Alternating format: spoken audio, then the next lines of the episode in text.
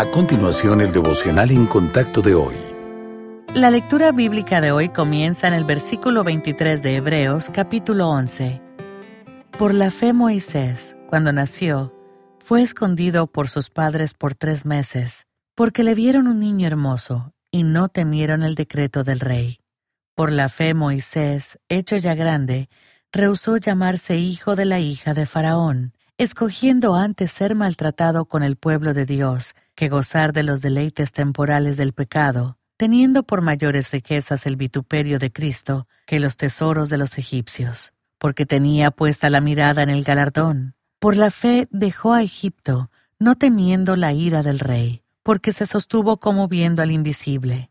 Por la fe celebró la Pascua y la aspersión de la sangre para que el que destruía a los primogénitos no los tocase a ellos.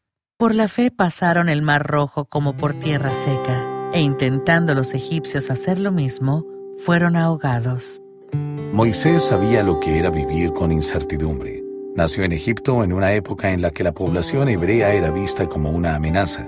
Así que, para protegerlo, su familia dejó que otros lo criaran. Pero luego, ya adulto, tuvo que huir de su tierra natal. Más tarde, en un encuentro personal con Dios, Moisés supo que había sido elegido por él para ser el líder de los israelitas. En este nuevo papel, para el que se sentía inadecuado, tuvo que enfrentarse a Faraón y exigir la liberación de su pueblo. Y como si eso no fuera suficiente, tuvo que conducir a más de un millón de esclavos que dependían de él a la tierra prometida. Sin embargo, Moisés perseveró sin desfallecer. La Biblia nos dice que pudo hacerlo gracias a su fe que Hebreos 11, versículo 1, define como la certeza de lo que se espera, la convicción de lo que no se ve. Moisés había aprendido a ver al invisible. Como resultado, pudo entender el carácter y las promesas de Dios. Después del encuentro que tuvo con Jehová en la zarza ardiente, comprendió que debía depender de él y obedecer su plan.